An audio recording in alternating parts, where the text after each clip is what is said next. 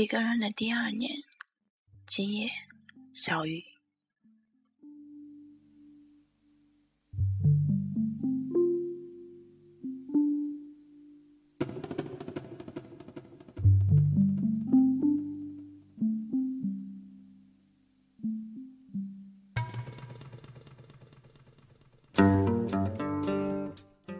我的生活中有两个段落，总会让人羡慕：可以一个人住，可以经常出差。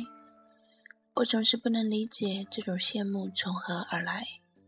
这两件事在我看来，一个意味着我要一个人解决水电煤宽带，解决衣食住行；一个意味着我要时时被误点的飞机。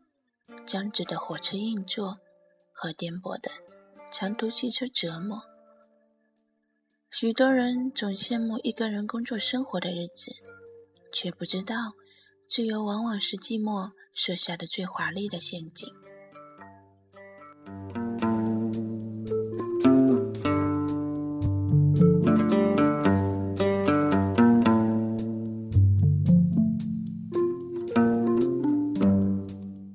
我其实也算是挺奇葩的了，在土生土长的城市，父母都在身边，就选择一个人搬出去过着仿佛北漂般的生活。当初纯粹是父母担心和我一起从北方毕业的女友一起回上海后，可能不习惯和父母住，所以提议我们搬出来住。结果粉刷的墙纸还尚未斑驳，小小的屋子。就成了我一个人的方圆之地。看上去，我彻底自由了。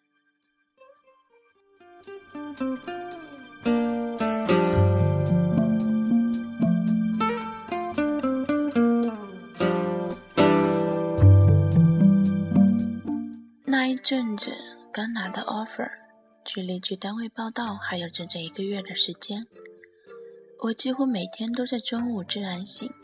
随手拨通楼下餐厅电话，海参外卖，然后起床梳洗，打开电脑，建个 DOTA 五 v 五的房间，一切准备就绪。基本外卖也差不多快到了，楼下餐厅的盖饭正好有七种口味，周一到周日正好换着吃。然后蹉跎过一个下午，晚上。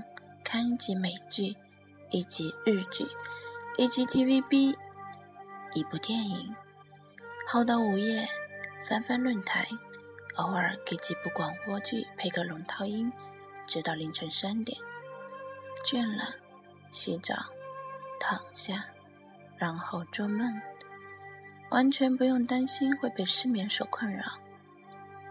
这被几个已经开始朝九晚五上班的死党。占为天堂般的日子，如今在我看来，恶心的让我回想起就犯胃酸。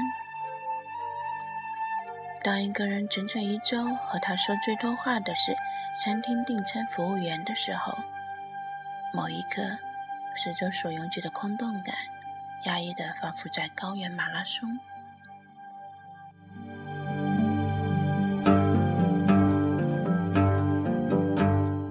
那一阵子，我养成了一个不好的习惯：只要在家，必须开着电视机，不管什么节目，只为能听到有人在屋子里说话。即便是睡觉，我也一定要开着电视，调着定时。我并不快乐，可我知道，我又必须给自己快乐。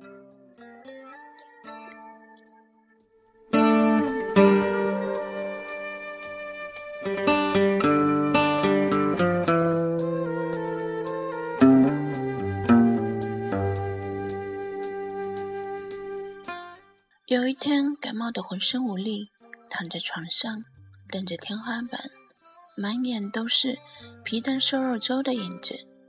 那一刻，我知道这并不是一个人所该过的生活。病一好，我立刻跑去书店买了全套的备胎厨房。每天下午准时出现在菜场，一页一页的学做里面的食物。我发现这远比我在电脑上的游戏更能消磨一个人的时间。我也发现一个人生活的最大好处，并不在于做什么，而是在于选择什么。不用听取其他人的意见，不用拉高或拉低自己的品味。我逐渐从这种生活中发现，做自己的旁观者，远比做自己有意思的多。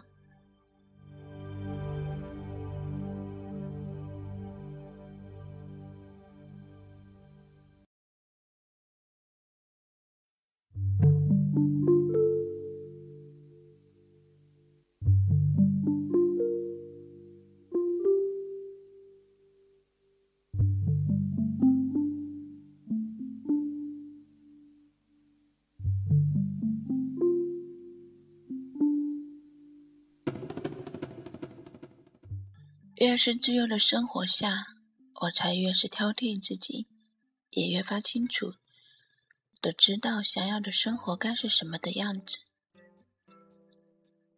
频率、节奏、色彩。今天是一个人生活的第二年。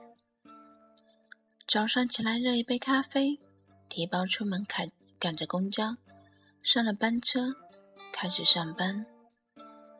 下班提前一站下车，去到最近的菜场，八块钱的菜钱，给做一荤一素，就是这样平平淡淡的日子和饭菜，却可以让每一次和朋友出去吃饭都变得无比华丽和美好。他们总好奇说：“你怎么可以吃得这么香？”我答案永远是：因为。你们没有每天和自己吃饭过。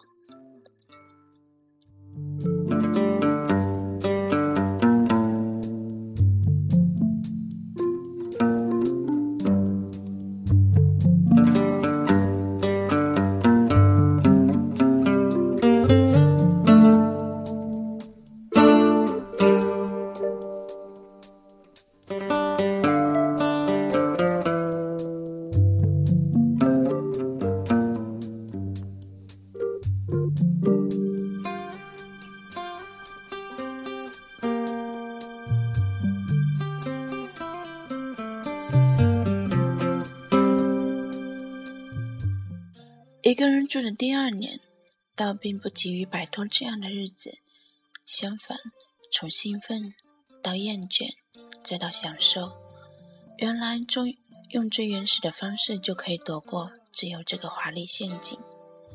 我开始比以往更愿意看书，就躺在卧室的小窗台，最好带点雨，和着随机的音乐，一口气读完所有计划的书。一个人住之后，尤文图斯的球，我居然一场都没有落下。没有人催促你早点睡，没有人和你抢电视、抢网速。